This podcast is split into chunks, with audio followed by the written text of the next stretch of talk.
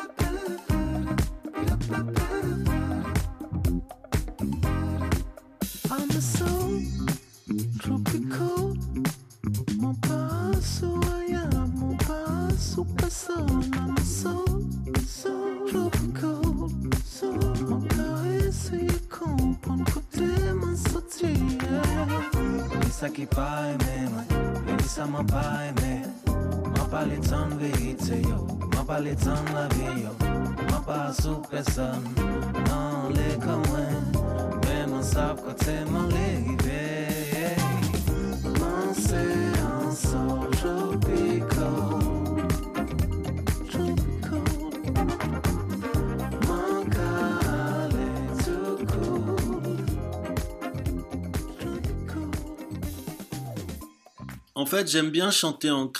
Ich singe gerne auf Kreolisch und Englisch, weil ich finde, dass beide Sprachen gut zusammen funktionieren.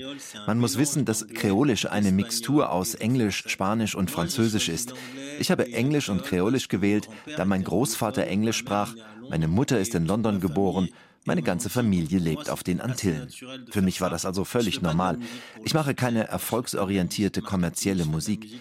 Für mich ist es wichtig, mit meiner Musik die Traditionen meiner Familie und meiner Vorfahren. Nur so kann ich unsere Geschichte fortschreiben.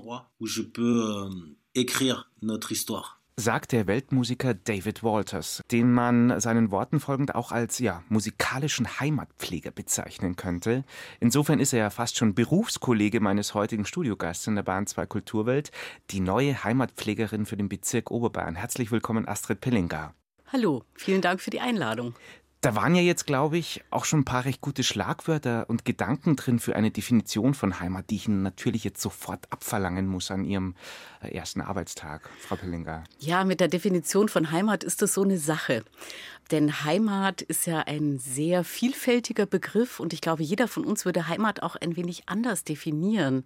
Und ich glaube, wir leben in Zeiten, wo wir auch mehrere Heimaten haben können weil ich glaube, alles andere als ein offener Heimatbegriff ist nicht mehr zeitgemäß in unserer Gesellschaft. Letztlich kann man sagen, niemand war schon immer da. Eine Formulierung, die mir das Schweizerische Landesmuseum in Zürich mal geschenkt hat.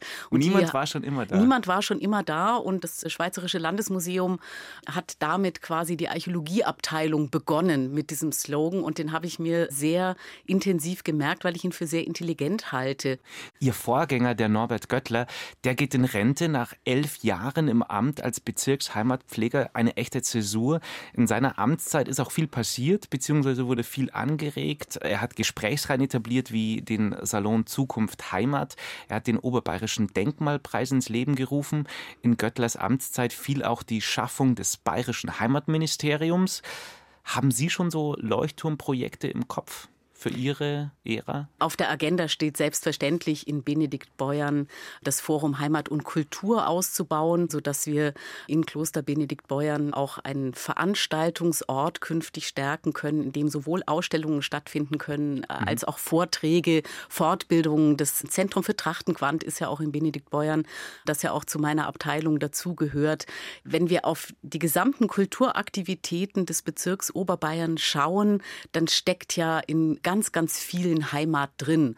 Und das ist etwas, was ich noch mehr stärken möchte. Der Fokus ist immer so auf die Bezirksheimatpflegerin als Person. Mhm. Aber am Ende des Tages sind wir in der Abteilung 240 Kolleginnen und Kollegen, wenn man alle Einrichtungen zusammenzählt. Und da zählt natürlich die Schule für Holz und Gestaltung in Garmisch-Partenkirchen genauso dazu. Auch das ist ein integraler Bestandteil von mhm. Heimat und Heimatpflege.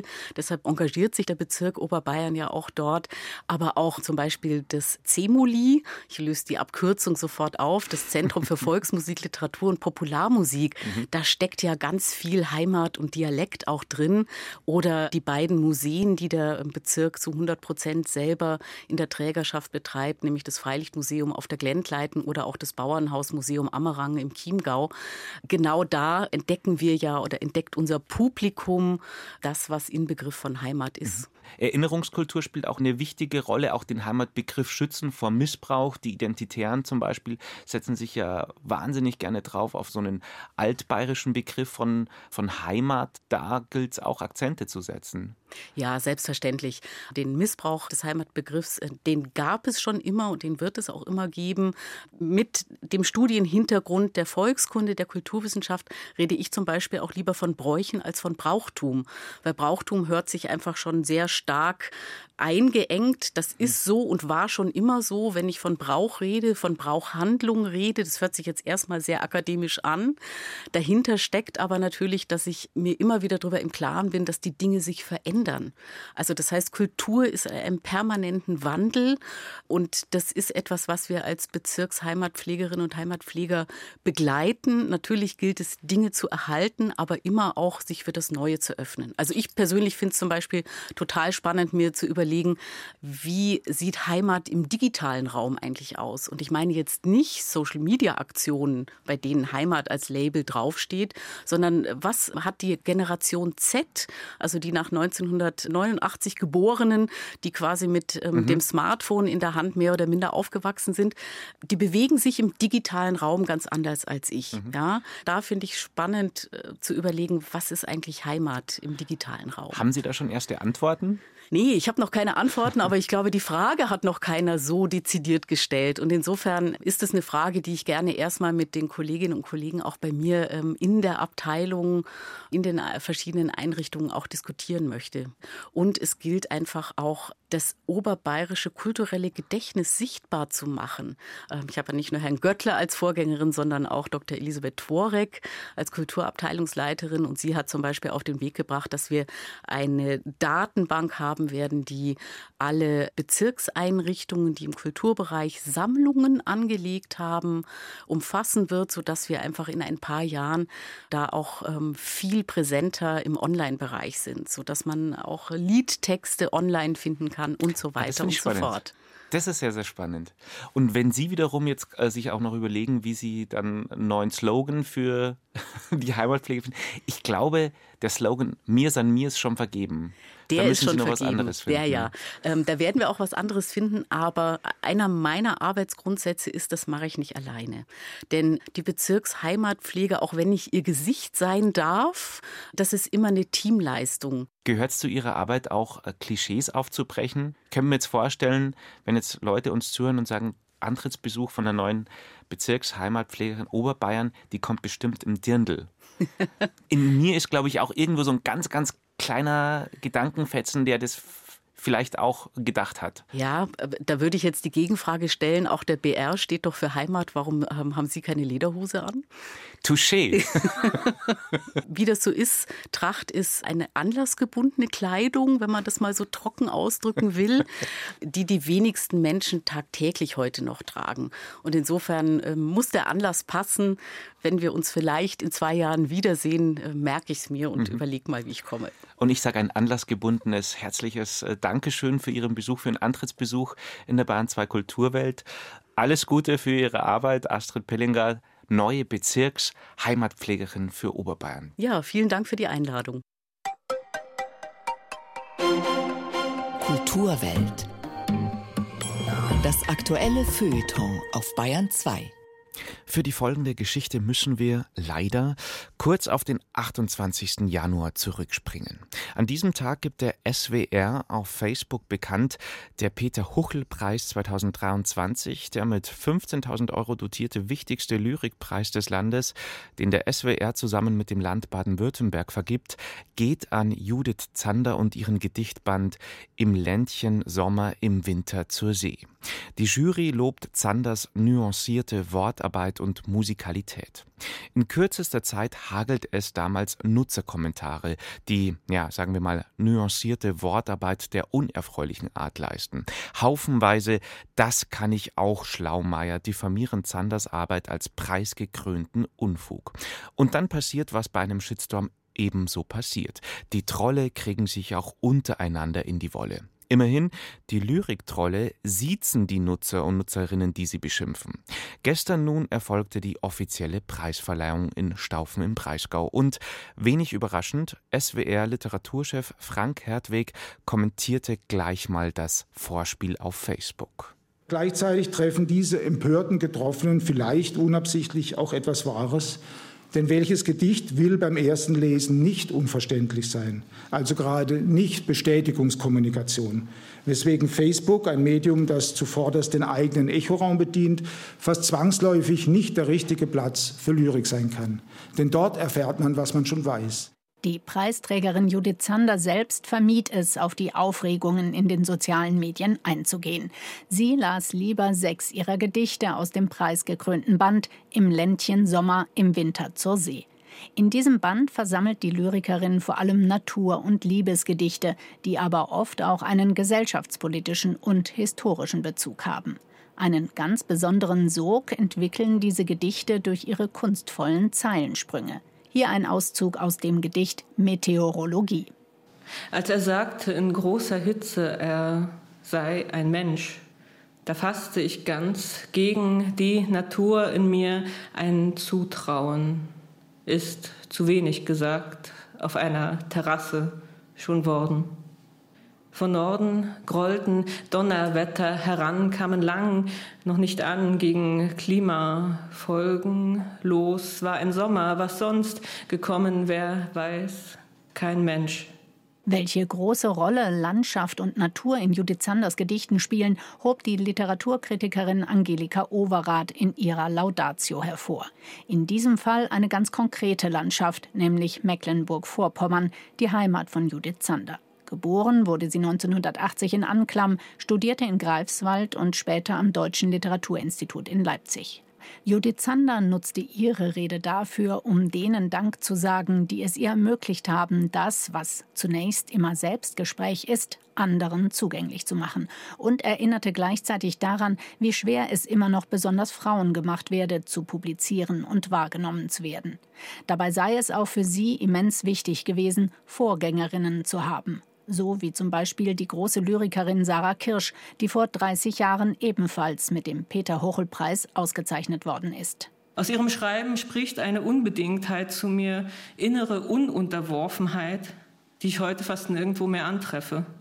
Deshalb konsultiere ich ihre Schriften wie die alten Römer, die sibyllinischen Bücher bei drohendem Unheil und in Krisenlagen, aber auch zwischendurch zu meiner Unterhaltung wie Rückversicherung, dass ein anderes Leben möglich ist als das der Beipflichtung, des Konsens und der Transparenz.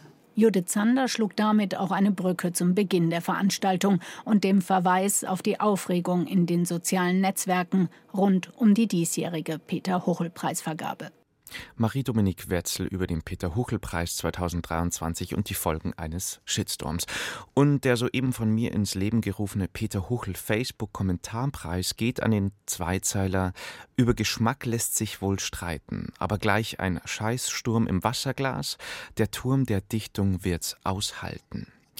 Und hier in der Bahn 2 Kulturwelt übernimmt wieder David Walters mit einem weiteren Stück von seinem neuen Album Soul Tropical, An Lot Soleil. Thank you.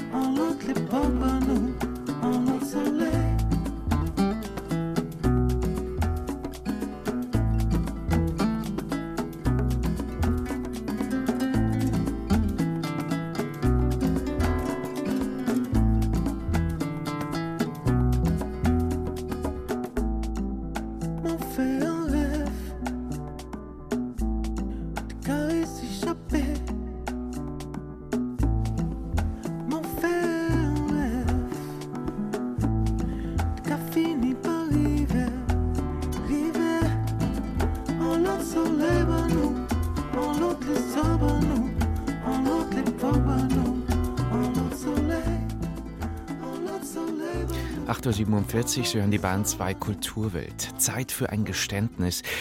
Ich persönlich habe ein großes Fable für absurdes Rekordwissen über Popstars. Mick Jagger zum Beispiel. Über 20 Mal war der Sänger der Rolling Stones inzwischen auf dem Cover vom Rolling Stone, dem Musikmagazin. Und im Durchschnitt legt Mick Jagger auf Stones Konzerten 15 bis 20 Kilometer auf der Bühne zurück. Und dass er acht Kinder von fünf verschiedenen Frauen hat, ja, Mick Jagger Standard Boulevardwissen, würde ich sagen. Wobei stimmt so wohl auch nicht mehr. Am Donnerstag kommt ein Film ins Kino, eine Dokumentation, die die Frage nach einer sechsten Vaterschaft von Mick Jagger aufwirft. Olaf Jagger heißt die Dokumentation, die Sie ungefähr genauso ernst nehmen müssen wie meine Anmoderation zu diesem Film. Moritz Hohlfelder hat Olaf Jagger schon gesehen. Ja, die Ähnlichkeit ist frappierend. Warum ist da noch niemand drauf gekommen, liegt doch ganz nahe. In einem Look-alike-Wettbewerb könnte Olaf Schubert ohne Probleme als Mick Jagger auftreten. Die hohe Stirn, die ziemlich identische kräftige Nase, die sinnlichen Lippen, nur die Augenpartie passt nicht so ganz.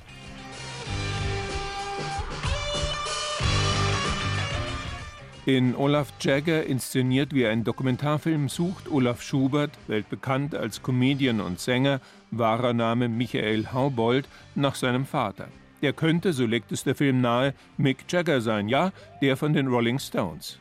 Bei Schuberts DDR-Biografie, geboren 1967 in Plauen, mag man sofort abwinken: Unsinn.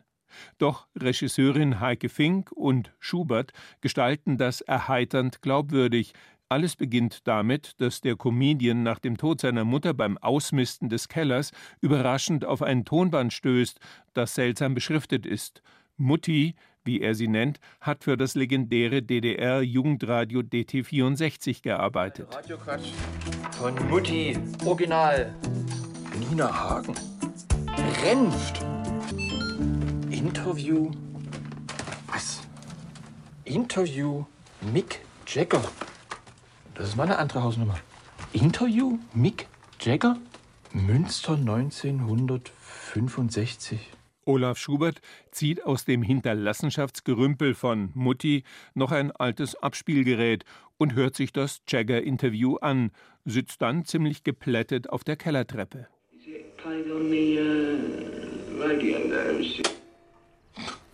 Das ist die Stimme von Mick Jagger, oder? Und Frau Mutti. Was, was, also seit wann kann Mutter Englisch? Was macht die im Westen? 65, da war, äh, da war Zone zu, kein Schwein kam da drüber. Stones waren No-Go, verboten oder irgendwas. Das erzählt man doch seinem Kind, oder? Also ich wäre in der Schule, da bist du da der King. Nein, ihrem Sohn hat Mutti das nie erzählt. Im Film beginnt nun eine abenteuerliche Spuren- bzw. Vatersuche, ein vertracktes Rollenspiel, das, teilweise mit dokumentarischer Wackelkamera inszeniert, verblüffend echt wirkt, gar wahrhaftig ist, wie Regisseurin Heike Fink betont.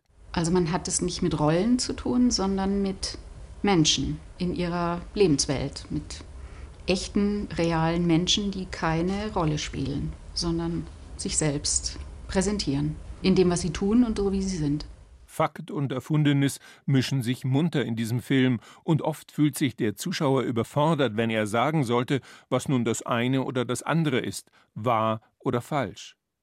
Die DT64 Radiomitarbeiterin wird doch kaum zu dem Stones-Konzert gefahren sein, aber das inzwischen schon ältere BRD-Groupie, das damals dabei war, erzählt durchaus glaubhaft vom Zusammentreffen mit Mick, Hauptdarsteller Olaf Schubert treibt es mit seiner Ich kann es kaum glauben Ernsthaftigkeit immer wieder auf die Spitze. Selbst im realen Interview mag er von der Möglichkeit der neu entdeckten Vaterschaft nicht ganz lassen.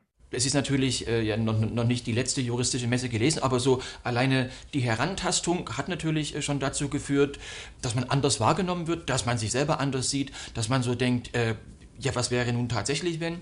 Also das hat schon so ein paar Synapsen zum Funkeln gebracht und äh, das Weitere, das lasse ich natürlich äh, ganz elastisch auf mich zuwalzen. Olaf Schubert mit seinen nervösen Ticks, den Satzungetümen, die er gerne bildet, und seinen wundersamen Karo-Wollpullovern ist großartig in diesem Schelmenstück von Film, dem am Ende etwas die Luft ausgeht, aber das ist nicht schlimm.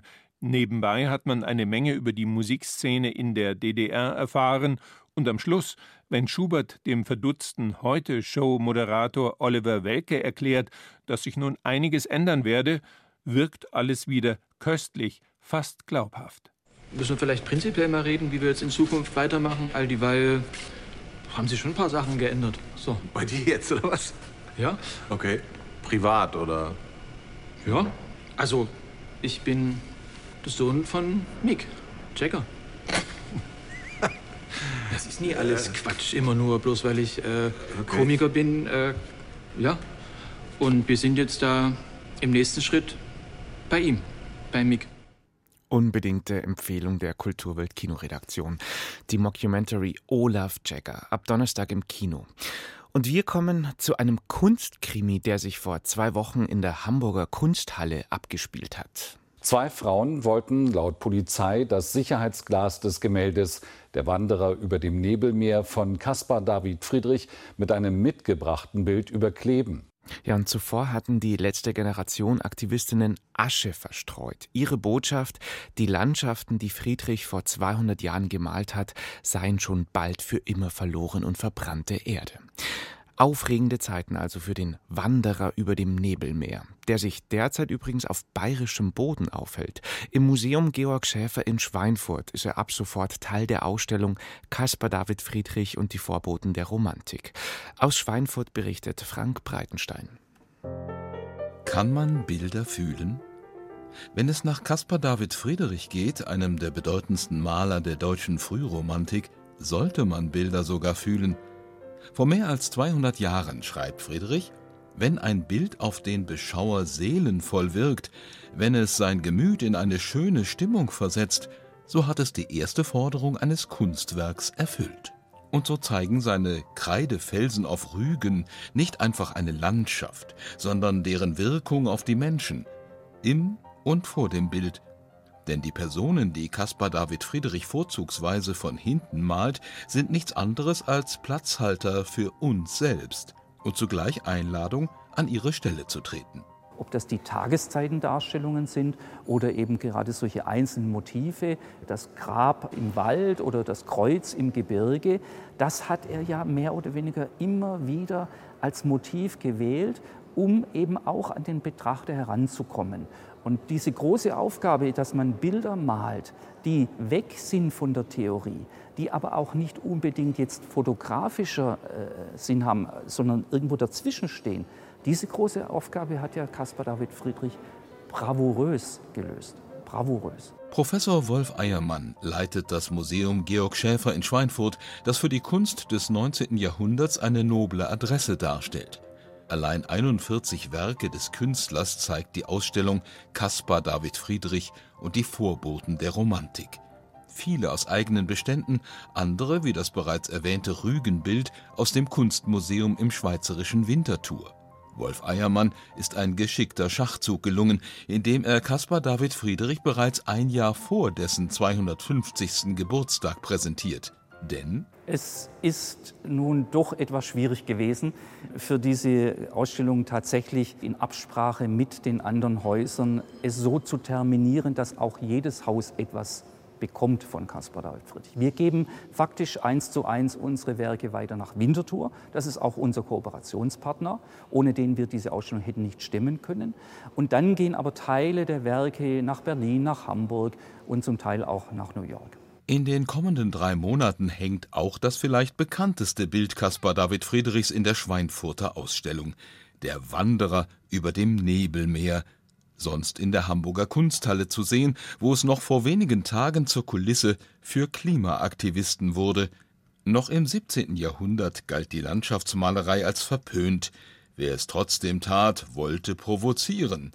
Doch dieses Aufbegehren ebnete schließlich der Romantik den Weg. Deshalb stellt Wolf Eiermann den Friedrich-Bildern in Schweinfurt diese Vorboten zur Seite.